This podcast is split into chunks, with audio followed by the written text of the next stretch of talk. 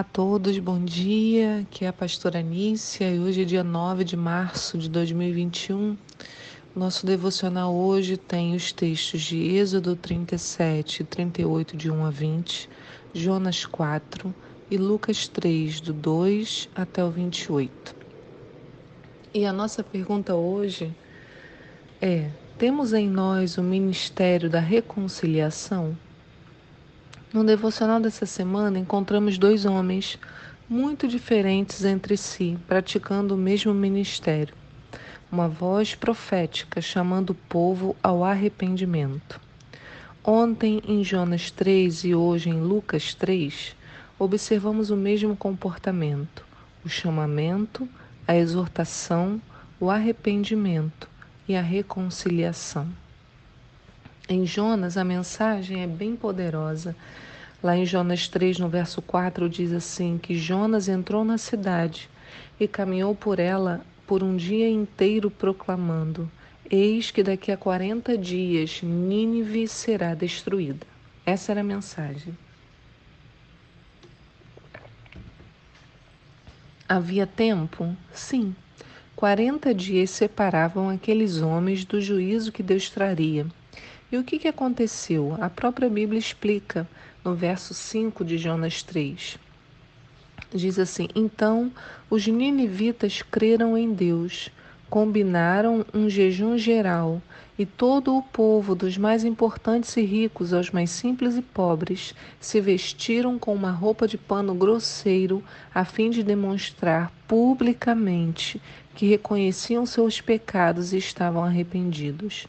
Quando o rei de Nínive tomou conhecimento da pregação e de tudo que ocorria na cidade, ele se levantou do trono, tirou o manto real, vestiu-se também de pano de saco e sentou-se sobre cinzas. Então proclamou em Nínive: Eis que por decreto do rei e de seus nobres fica proibido a todo homem ou animal, bois ou ovelhas, provar de qualquer alimento, portanto não havereis de comer nem beber nada Cobri-vos de vestes de arrependimento e lamento, tanto as pessoas como os animais, e todos os cidadãos orem a Deus com todas as suas forças. Cada pessoa abandone seu mau caminho e toda atitude violenta. Talvez Deus volte sua face para nós, se arrependa e acalme o furor da sua ira, de modo que não sejamos destruídos. Essa parte é muito, muito, muito maravilhosa, porque sempre lemos este livro durante o Yom Kippur para entendermos o poder da oração, do arrependimento e do jejum. E hoje eu quero que você perceba como todos se envolveram com a mensagem, até os animais. Né? O que vai acontecer de alto a baixo, dos mais altos cargos até os mais baixos. E eu acho interessante quando eles dizem a fim de demonstrar publicamente que reconheciam seus pecados. Isso é uma coisa importante porque o que nós tentamos fazer muitas vezes é ocultar esses pecados, né? E o que eles fizeram foi demonstrar publicamente o seu arrependimento. E isso traz humildade, né? Faz com que a gente seja curado. E mesmo fazendo todas essas coisas, né, não havia neles a certeza de que seriam aceitos. Isso ainda me dá um maior exemplo de humildade do povo e do rei. Eles poderiam dizer, como muitas vezes nós dizemos, né, Deus vai me abençoar porque eu estou fazendo isso ou aquilo. Mas a base deles era o arrependimento. Reconheceram seus erros e perceberam que eram pecadores, então declararam: Talvez Deus volte sua face para nós. Esse talvez muda né, toda a história. Muitas vezes tomamos a salvação como algo certo, garantido e por isso esquecemos de valorizá-la. Perdão e salvação custaram caro, meus amigos. Não é só um perdão aí, Senhor, como se qualquer coisa estivesse bom. Não, não é isso. Quando vemos o povo de Nínive e o esforço que fizeram para agradar ao Senhor, lembramos que devemos fazer o mesmo em nosso dia a dia. E a resposta é que Deus se agradou. No verso 10 diz: Deus observou tudo quanto fizeram, como se converteram do seu mau caminho e abandonaram a violência, e atendeu às orações do povo, voltou atrás e não destruiu a cidade como havia começado. Com o povo da região próxima ao Jordão, a mensagem também foi dura. Então, assim, a gente viu o que Jonas fez, como Jonas é, atuou nesse ministério da reconciliação. Agora a gente está pulando muitas centenas de anos e encontramos João Batista. Ele vai emprestar sua voz e a sua vida para anunciar a necessidade de reconciliação. Olha como mostra o primeiro discurso, né? Diz assim, em Lucas 3, no verso 1. Foi nesse mesmo ano que João, filho de Zacarias, recebeu uma palavra convocatória do Senhor no deserto. Então, o Senhor chamou João Batista para executar a sua atividade.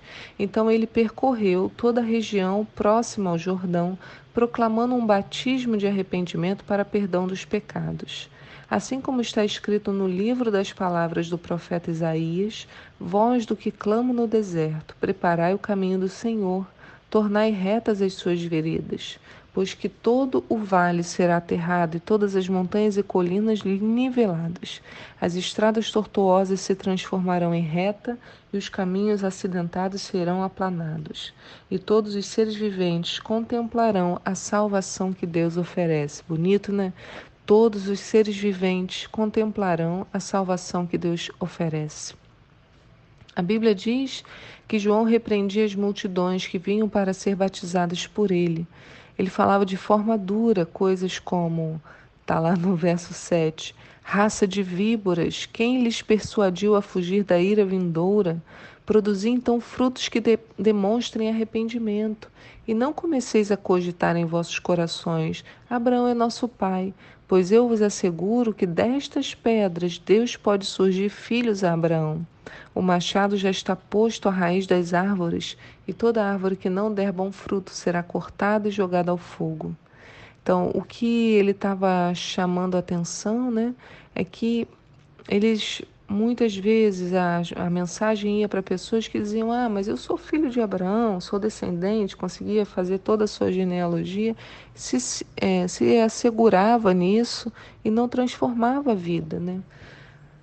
Mas apesar de acharmos que a mensagem era pesada, né, raça de víboras e tal, ela gerava efeito. E por quê? Porque era realmente o que aquelas pessoas precisavam ouvir. Deus sempre vai mandar na medida. Se aqueles que proclamam a palavra ouvem a voz do Senhor e obedecem, ainda que tenham que falar de forma dura, suas palavras produzirão o efeito desejado por Deus. E o que, que acontecia? O povo comparecia em massa, ouvia a exortação e depois, levados ao arrependimento pelo Espírito Santo, procuravam João para conversar e faziam perguntas a ele. A gente vê isso no verso 10. Diz assim: E as multidões lhe rogavam: O que devemos fazer então? Diante do que João exortava: Quem tiver duas túnicas, dê uma a quem não tem nenhuma, e quem possui que comer, da mesma maneira reparta. Chegaram inclusive alguns publicanos para serem batizados e indagavam: Mestre, como devemos proceder? E João lhes respondeu: Não deveis exigir nada além do que vos foi prescrito. Então um grupo de soldados lhe inquiriu: E quanto a nós, o que devemos fazer? E ele os orientou: A ninguém molesteis com extorsões, nem denuncieis falsamente, contentai-vos com o vosso próprio salário. Todos queriam saber como proceder. Todos ouviam a mensagem e tinham uma ali uma revelação de Deus para buscar como mudar a vida. E João respondia e ensinava. Nestes tempos, o Senhor também vai usar, vai nos usar com esse ministério da reconciliação para levar a Sua palavra a muitas pessoas. Ou talvez sejamos nós a precisar de um puxão de orelha e exortação. Eu não sei qual é a sua posição hoje. Você está na posição de exortar ou está precisando receber a exortação? Como está a sua, a sua relação com Deus? Né? Será que é você que precisa ouvir? Quem lhe persuadiu a fugir da ira futura? Né? Toda árvore que não der bom fruto será cortada e jogada ao fogo? Ou será que é você que vai falar isso para alguém, para mim? Isso não importa se você em qual posição você está. O que realmente devemos pensar hoje é que a mesma mensagem está vigente ainda para todos nós As mensagens de Jonas e João Batista ecoam desde os seus dias na terra. É tempo de reconciliação, é tempo de voltar aos princípios mais rudimentares: o chamamento, a exortação, o arrependimento e a reconciliação. Esse é o processo. A janela de tempo ainda está aberta para que retornemos ao que é simples, ao que é mais verdadeiro. Deus é amor, Ele nos quer por perto, quer que voltemos a Ele. O ministério de reconciliação é um chamado para todos, todos nós. Como diz o texto ainda lá de Lucas 3, no verso 16, João falando de Jesus: Eu de fato vos batizo com água Entretanto, chegará alguém mais poderoso do que eu, tanto que não sou digno sequer de desamarrar as correias das suas sandálias. Ele sim vos batizará com o Espírito Santo e com o fogo. Esse é o nosso Senhor. Ouça a voz, ou seja, a voz. O ministério da reconciliação é um chamado para todos nós. Que o Senhor te abençoe no dia de hoje. Que seu coração esteja cheio do Espírito Santo de Deus e que você esteja em paz. Tchau.